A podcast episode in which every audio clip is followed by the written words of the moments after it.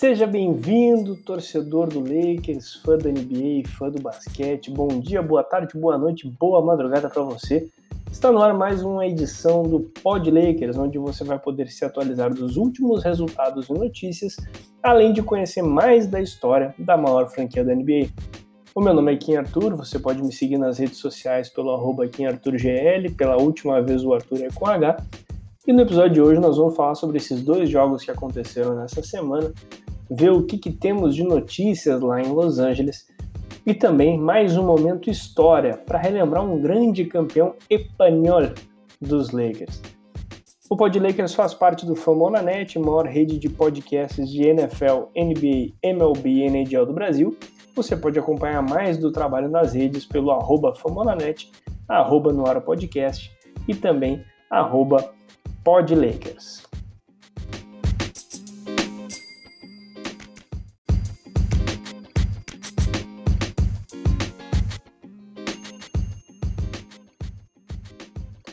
Na segunda-feira, os Lakers foram a Cleveland enfrentar o jovem time dos Cavaleiros, mas foram os idosos que comandaram a festa. Papai LeBron largou nada mais, nada menos que 46 pontos no seu antigo time e os Lakers venceram por 115 a 108. Fácil é uma palavra que não pode ser usada para descrever essa partida. O exímio desempenho ofensivo de LeBron não foi seguido pelos seus companheiros de time. Anthony Davis, que por muitas vezes já deixou claro ser um exímio chutador, mesmo de longe do garrafão, teve uma noite bem abaixo do padrão, acertando apenas 5 de 16 arremessos e 0 de 3 de fora do arco, finalizando com 17 pontos, graças a 7 de 9 da linha de lances livres. Fica ainda mais contrastante quando vemos que no jogo anterior contra os Bulls, o mesmo sobrancelha encerrou a partida com 14 arremessos convertidos de quadra e 37 pontos. Sem contar LeBron James, os Lakers tiveram um pobre aproveitamento de 37% de quadra e apenas 14% dos arremessos de 3 pontos. LeBron teve 7 cestas de 3 convertidas e o resto do time combinou para apenas 3 acertos de fora do arco. A defesa fez o seu papel, contendo um Cavs que, mesmo com o pior número de pontos marcados por jogo na liga, foi mais eficiente que o normal nesse jogo. O destaque do time de Ohio ficou para o pivôzão Andre Drummond, que terminou o jogo com 25 pontos e 17 rebotes. A diferença foi mesmo a atuação brabíssima de LeBron James, principalmente na parte derradeira do jogo. Os Lakers saíram do terceiro quarto perdendo por dois pontos de diferença e papai LeBron anotou grosseiros 21 pontos apenas no último quarto de jogo. Para vocês terem uma noção, LeBron fez mais pontos que o Cavs no quarto, que teve 19. James terminou o jogo com 46 pontos, 8 rebotes e 6 assistências. Na quarta-feira aí o nojo tomou conta do meu ser. Os Lakers foram à cidade do amor fraternal, Filadélfia, cidade da lenda Kobe Bryant, para um matchup com os Sixers. Jogo muito aguardado, exatamente por ter dois jogadores considerados para o prêmio de MVP da temporada, LeBron James pelos Lakers e Joel Embiid pelos Sixers. E os Lakers tiveram problemas durante todo o jogo, onde foi claramente dominado pelo time da Filadélfia apoiados pelo antigo companheiro Danny Green, que calibrou a mão de fora do arco, e do australiano Ben Simmons, que terminou o jogo com um triplo-duplo, o time dos Sixers controlaram os Lakers fora do garrafão e foi bem difícil encontrar um ritmo consistente.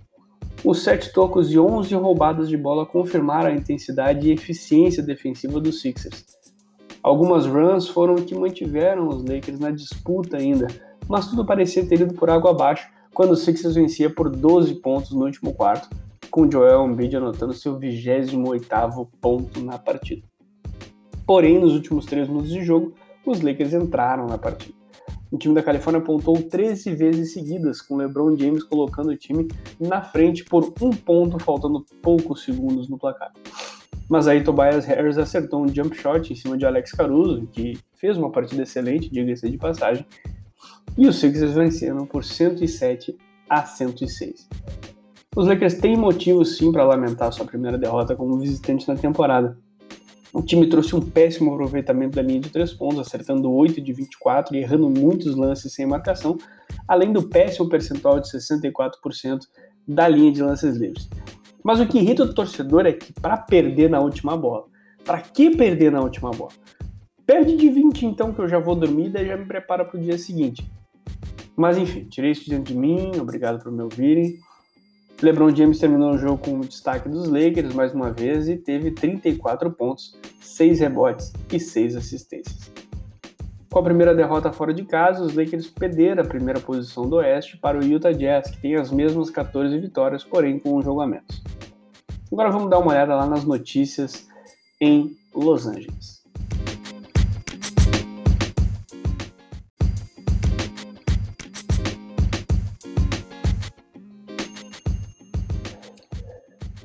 Aparentemente, o final da parceria entre Lakers e Avery Bradley não foi a mais suave possível para ambas as partes.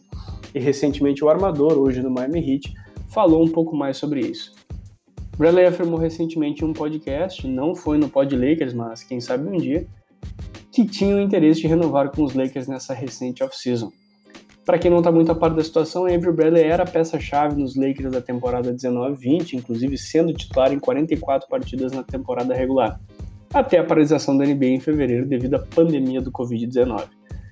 Bradley optou por ficar fora da bolha da NBA, que retomou o restante da temporada regular e os playoffs que sagraram os Lakers campeão, muito em função do, do seu filho Liam, de 6 anos na época, que tem problemas respiratórios.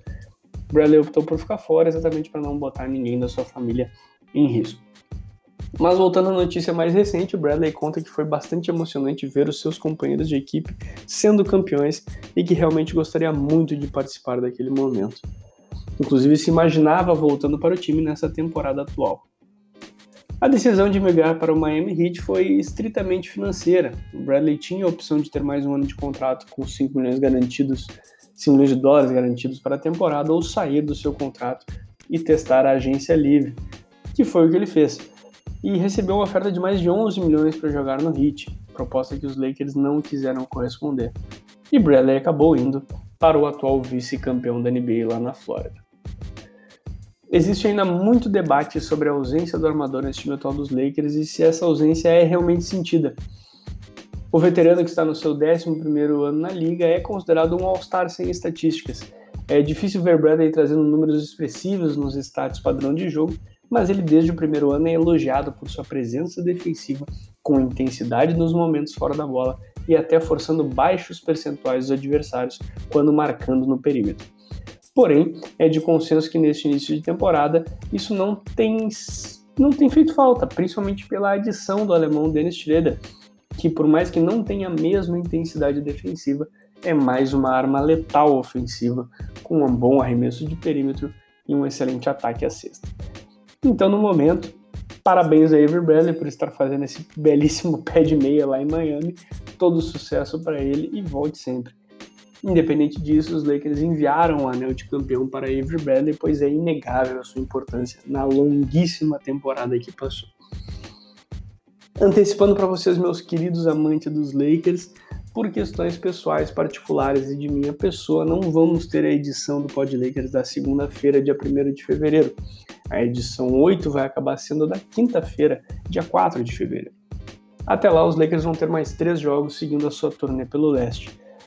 Hoje à noite, às 22 horas, os Lakers vão a Detroit enfrentar os Pistons, que batalham para ser lanterna do leste. No sábado, prepare a pipoca que vai ter clássico com os Lakers visitando os Boston Celtics às 22h30, aniversário do senhor Evandro Lunardelli, vulgo meu pai que me fez um Laker apaixonado. E na segunda-feira, os Lakers vão enfrentar os Hawks em Atlanta, fechando essa sequência de sete jogos longe dos seus domínios. Na quinta-feira, nós vamos analisar todos esses jogos nos seus mínimos detalhes. Agora é hora do nosso glorioso, amado, querido, esperado, desejado momento história.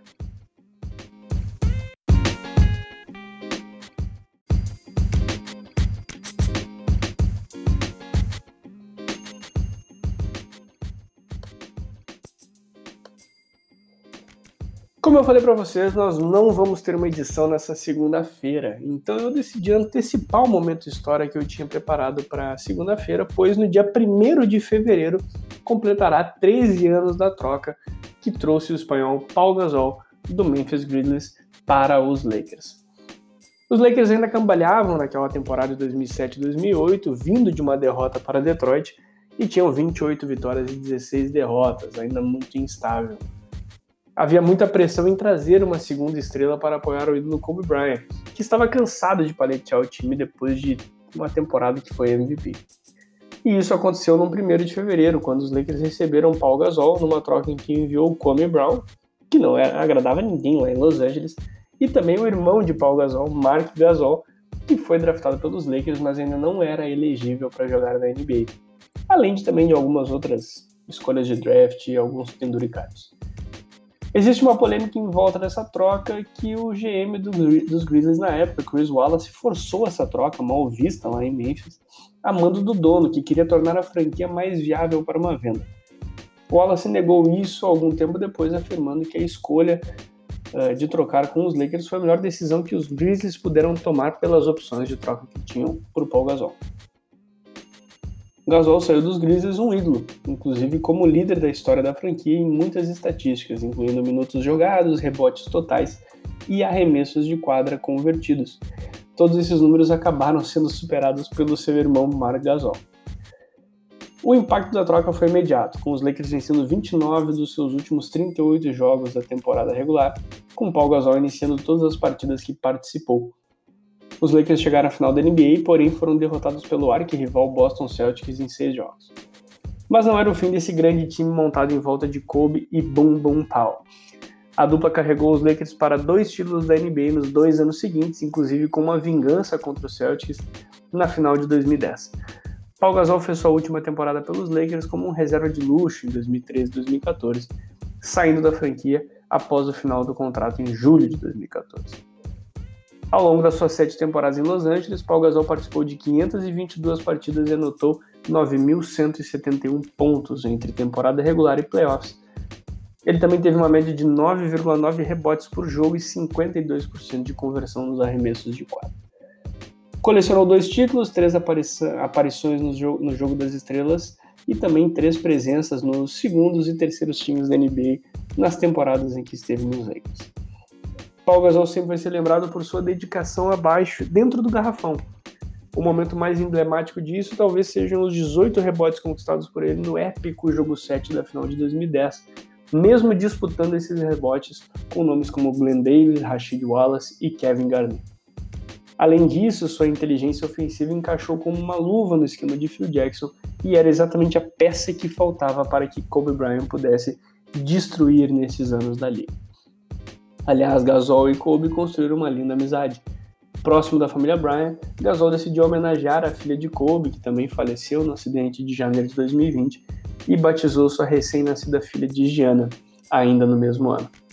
Aproveitando o gancho, amanhã, sexta-feira, dia 29, Mark Gasol, irmão do ídolo e atual jogador dos Lakers, completa 36 anos. Então é a farra, a festa na mansão Gasol, com direito a bolo e guaraná. A gente fica por aqui e voltamos na próxima quinta-feira, dia 4 de fevereiro. Nos vemos lá.